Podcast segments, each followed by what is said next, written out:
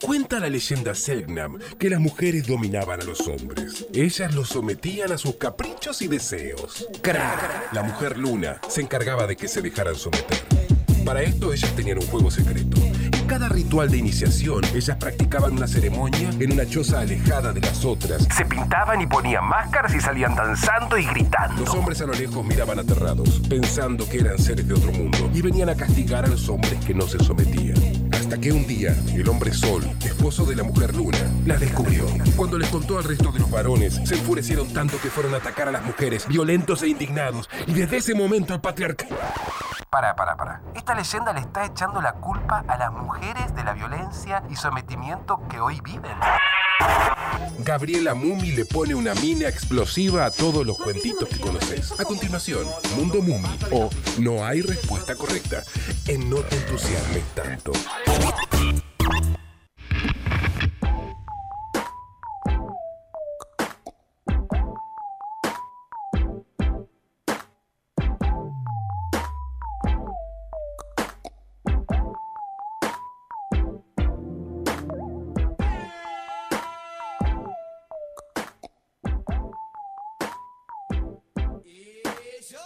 Solamente voy a decir tres palabras, Carolina. Bueno. Hoy la rompe. Bueno, cuánta arenga que se le hace a esta chica, va. Así me, así me dijeron por interno. Hoy Mumi la rompe, la descose toda. Pero ¿por qué? La deja ¿Qué chiquita. pasó? ¿Qué sé yo? La deja chiquita. Va a hacer hat trick, tres goles y se lleva la pelota. No sé qué va a hacer. Bueno, pero que entre nomás entonces a la cancha esta chica Mumi. ¿Qué haces, Mumi? Hola, ¿cómo andan? Sin Hola, presión, Mumi. eh, sin carga, tranqui. Sin presión, tranqui, ¿no? Sin presión, ¿Cómo andás, pasa querida? ¿Todo bien? todo muy bien. Alegro. Disfrutando de estar hermoso el día de hoy. Sí, verdaderamente. ¿Estás haciendo la, la columna desde alguna terraza? No, no sé por qué dije eso. Sí, me encerrada. Yo decía lo que disfrutaba el aire libre. No, estoy encerrada, pero lo veo por la ventana. Está bien, siempre es bueno tener alguna ventana, más en estos momentos en donde hay que ventilar, ¿no? Vamos al plato fuerte, Mumi, que hoy ¡Métele! te hicieron una venta tremenda. Estoy ansioso por saberlo. Sí, sobre todo, muchas gracias. Eh, no siento presión para nada. Tranqui, voy a ir re tranqui. Sí, bueno, hoy vamos a hablar eh, un poco sobre la industria pornográfica. Vamos a tocar varios puntos, eh, como que es el porno ético, el porno feminista, eh, la importancia de la ESI, Sí. como siempre hablamos, y también vamos a hablar sobre los consumidores y la industria. Un poco de todo. Hay aplausos. ¿eh? Hay aplauso porque vas a hablar de porno, Mumi. ¿Qué es esto? ¿Qué pasa? ¿Hay gente que ¿Qué tiene pasa? remeras? ¿Saben? No sé, es como, no, no sé qué número de columna es, nunca me aplaudieron. ¿Viste? El porno sigue vendiendo, no se puede Qué creer. desastre. Bueno, vamos a hablar un poquito eh, de la historia, para empezar, la historia de la industria pornográfica. Casi se podría decir que inmediatamente después de que el medio eh, cinematográfico se inventara, se empezaron a producir eh, las películas eh, para adultos. Eh, la primera de la que al menos, bueno, la primera en la que se conoce el nombre, un nombre que no voy a decir porque está en francés y no lo iba a pronunciar, no me iba a exponer de esa manera. cuídate, Eh, cuídate un poco, Mumi. Sí, sí, sí. Bueno, esto tuvo lugar recién en 1896. Era una película donde se mostraba a una mujer haciendo eh, una striptease. Eso era todo. O sea, como de algo tan chiquito nos hemos ido a la bosta y después vamos a ver cómo nos fuimos. Me encantó lo de irse a la No. bosta porque es tal cual. Eh, Es tal cual. dicen, Tal cual. dicen que la industria eh, del cine porno surge eh, a partir de los burdeles en Buenos Aires, más o menos hacia los comienzos del siglo XX. El cine se expandió, bueno, después ampliamente en la época del cine mudo, en los años 20, siendo proyectada en burdeles, convirtiéndose después, bueno, ilegal, al poco tiempo, y mm, después fueron producidas de manera clandestina por aficionados durante eh, mucho tiempo, a partir del siglo 40 más o menos. Ujú. Ujú. A partir de ahí vamos a hablar de los consumidores, pero vamos a llevarlo un poquito por, por estos tiempos. Hoy en día, ¿cuál es la plataforma más consumida? Eh, ¿De qué? ¿De porno Bueno, o de todas? No, no, no. La, la plataforma de porno más consumida en el mundo es Pornhub. Pornhub. Sí. Bueno, que registró 42 millones de visitas en todo el planeta en el 2019. O sea, no había pandemia. Ya vamos aclarando de ahí. Eh, aseguran que recibían 115 millones de visitas por día de todos los rincones del planeta. Te dije que teníamos que subir algo porno en nuestras redes para sumar seguidores. Claro. Al menos en el título, pongan. Claro. Como una engaña pichaca ahí. Bueno, este año, justamente por el aislamiento obligatorio, en España, eh, Pornhub decidió dar el acceso gratuito al servicio premium Me para acuerdo. hacer, sí, para hacer como digamos de la cuarentena algo más llevadero. Esa Chicos, más entretenido, ponele. Queremos hacer esto porque somos recopados. Argentina, eh, ya yéndonos a nuestro país, Argentina eh, se posicionó entre los 20 países que más pornografía consumen en todo el mundo. ¡Asquerosos! ¡Asquerosas!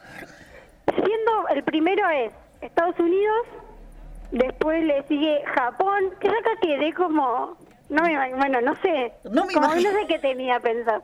Bueno, pero el, el que lo sigue es Japón y después eh, sigue Reino Unido. Otro dato que está bueno para destacar es que mm, hace poco eh, se, se notó como un importante incremento del público femenino que según eh, la plataforma Pornhub en algunos eh, o sea acá en Argentina se registró casi un aumento de 7 puntos porcentuales de, de espectadoras con respecto al 2018 o sea colocando así a nuestro país en el cuarto puesto a nivel mundial en cuanto a la cantidad de mujeres que consumen material para adultos. Y acá es como... ¡Vamos las minas! Como, como mero, viste, mi país, así con la bandera. Vamos, sargentas. ¡Qué desastre! ¿Qué mundial y mundial? Claro. Perfecto. Bueno, ya que hablamos de, de mujeres y del incremento de, de espectadoras, acá ya me pongo amargada y bueno, es Oh. para lo que vine, el, es, es de lo que va la columna, discúlpeme. Se acabó. Sorry, not sorry.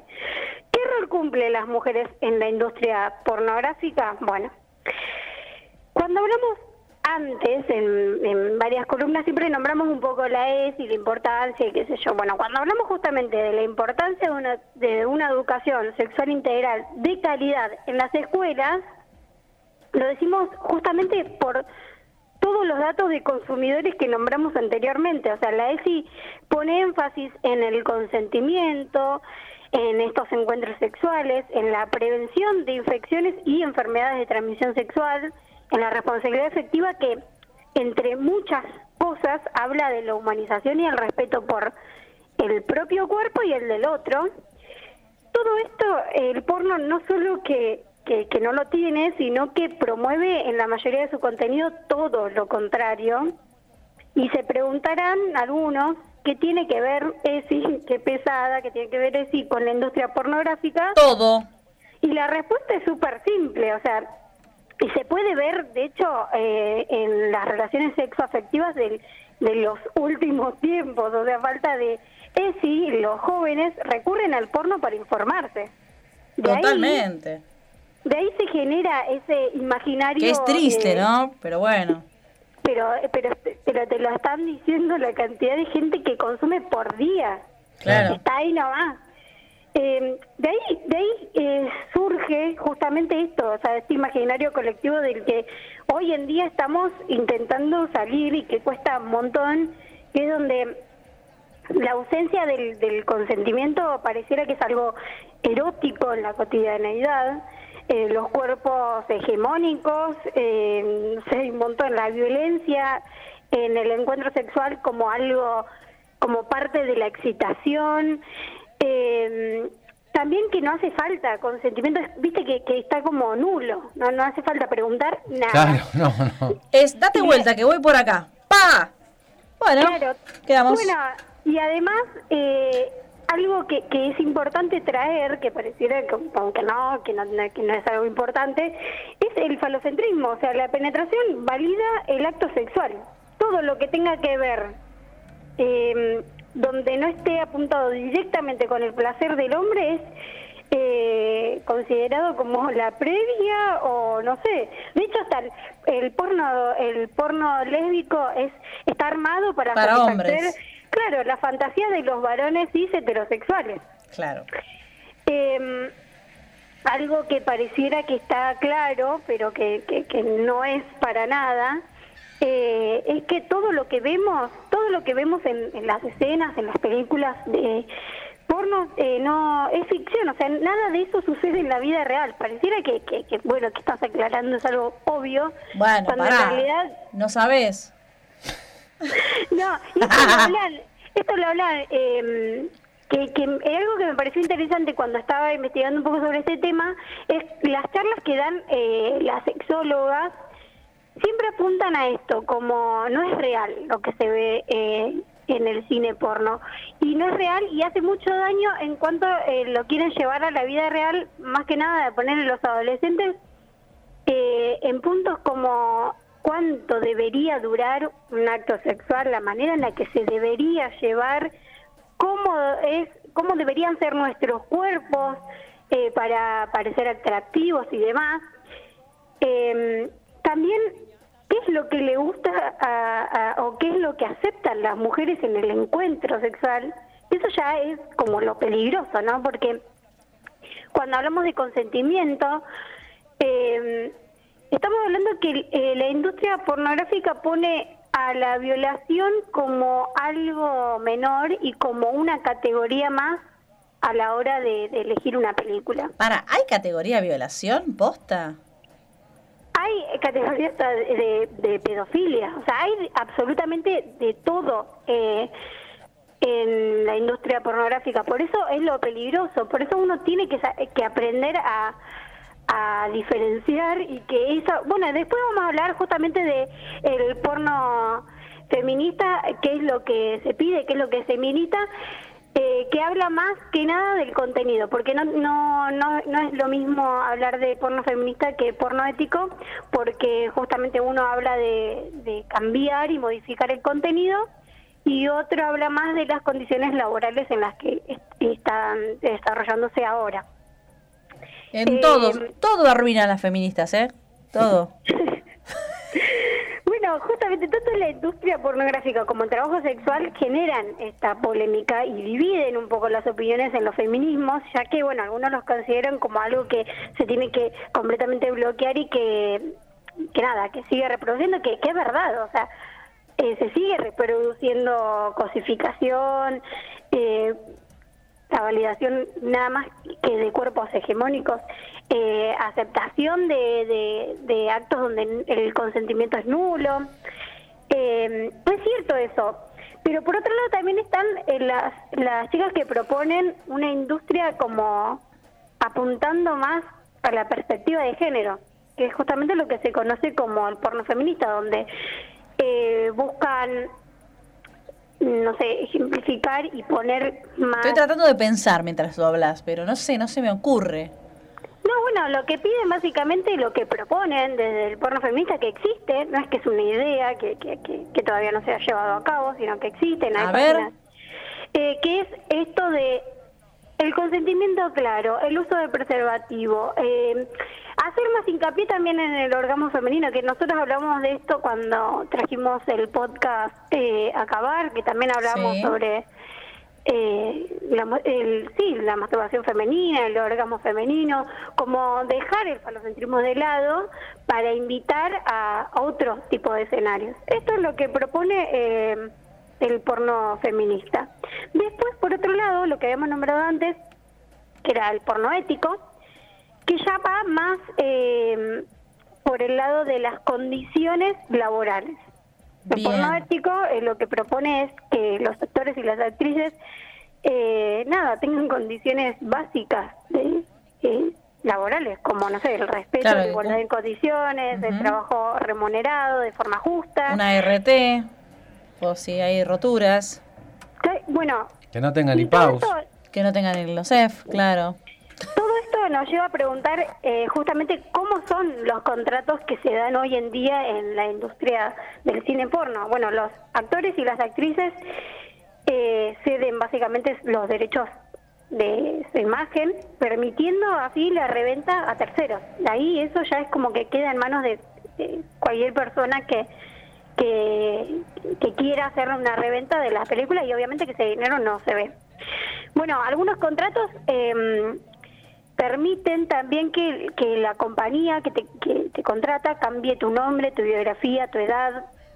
Hay escenas donde donde la gente no conoce ni siquiera a su compañero hasta el mismo día de grabación. Eh, ni hablar de la jornada laboral, que pasa como mínimo las ocho horas, donde, o sea, donde te digo que no hay eh, no hay obviamente cobro de horas extra, ni siquiera de horarios nocturnos. Y, y lo que reclaman los actores y las actrices eh, de la industria porno básicamente es poder bañarse entre escenas y escenas. Poder comer, poder tomar agua entre escenas y escenas. Mami, estás exagerando todo porque sos... claro, por lo menos. Yo no te la puedo creer. ¿Cómo comer? bañarse. Entonces que hacer algo por minuto. Che, ya hicimos como 15 minutos de escena. Esto es un desastre. Aparte te toca compañera, compañero medio que chiva un montón. Eh, qué sé yo. Ah, las mujeres, sí, esto lo vi en un documental. Las mujeres tienen que ir muy seguido al ginecólogo. Tienen un montón de, de revisaciones y todo el tiempo eh, hay eh, bueno, compra de un montón de medicamentos, óvulos, eh, cosas que van, obviamente, porque si, como todo, lo que más usas, más se arruina. Así que, eh, bueno, ese tipo de cosas, y eso sí también cuentan que no, la, no tienen una cobertura tan amplia. Muchas veces también tienen inconvenientes con el mismo profesional también es como que tiene un profesional que la siga porque es algo que, bueno, es como, no sé, como un traumatólogo para una persona que hace deporte. Sí, bueno, eh, de hecho cuando hablamos de la brecha salarial hay como varios, no sé, hay, como muchas diferencias, depende mucho de, de, los países y demás, porque hay países donde las mujeres eh, ganan más que los hombres y hay y hay países donde las mujeres ganan menos. La realidad es que algo que coincide es que se suele pagar hasta como un 3 o 4% más, donde las eh, escenas, eh, eh, para las escenas, digamos, que en donde no se usa el preservativo. Y esto no, no todos lo pueden elegir. Claro, no, no está por contrato, es como, bueno, va así, va así. Claro, tal cual. Ah, como para ir cerrando esta bombardeada. Esta bombachita. Lo que, quiero decir es que, o sea, esta, esta industria existe. Eh, bueno, obviamente necesita una regularización para la salud, para el cuidado de la salud de los actores y las actrices que lo eligen y que lo hacen. Eh, claramente las condiciones laborales tienen que cambiar, estés o no de acuerdo, o sea, lo consumas o no. Es, todo esto que acabamos de decir es una realidad para un montón de personas. Eh, es importante seguir eh, rompiendo con la ESI porque realmente esto es lo, este es el plan B que, que para los jóvenes este, este es el plan B donde consumen una realidad con la que después intentan llevar a cabo y después surgen un montón de frustraciones, eh, mensajes maldados, que no, no tenemos tantas relaciones, no, no, no lo pudimos hacer más de una vez. ¿Sabes, Mumi, qué, qué dudas se me generó en esto, en todo lo que estabas hablando? Pensaba, ¿qué pasó o qué pasa ahora con la ESI en esto de las clases eh, A, distancia, virtuales? No, no se deben estar dando porque imagínate que ya, ya, es un problema con los padres cuando te lo dan en el aula. Imagínate si lo das y están ahí chumeando, mirando la compu. Claro. El, el problema eh, con la ESI creo que sigue siendo el mismo, que es que algunas escuelas eh, lo dan igual. Ponerle yo, tengo la experiencia de mi sobrina que ella tuvo clases de ESI hace muy poco, pero en algún otro lugar eh, no se da. Es como que sigue dependiendo de las, de las escuelas y de la buena voluntad de, de los docentes cuando debería ir por otro lado, ¿no? Se tiene que dar sí o sí. Claro, bien. Bien, bueno. Eh, sí, así que, bueno, chicos, eh, estaría bueno que, que mm, entren un poquito más en, conocer lo que de qué va el porno ético, el porno feminista. Eh, conocer la historia de la industria pornográfica creo que sirve un montón para entender eh, eh, dónde estamos hoy en día, como ya sea como consumidores o o estén o no a favor, como decía antes, estén o no a favor es una industria que existe y donde trabajan un montón de actrices y actores que hoy en día están reclamando mejores condiciones laborales, como en cualquier otro lugar. Bueno, y si vamos al caso también argumentales, podríamos llegar a, decir que hoy por hoy ya es como que, yo no sé cómo no se sienten responsables por ahí de que también están bajando línea al día de hoy, pero ya es meterme demasiado, me parece. Me van a, me van a bajar a mí en línea, me parece. Bien, Bumi, gracias por el lío. Bueno, eh, nos estamos viendo, chicos. Chau, Bumi. Chau, chau. No, no, no, no.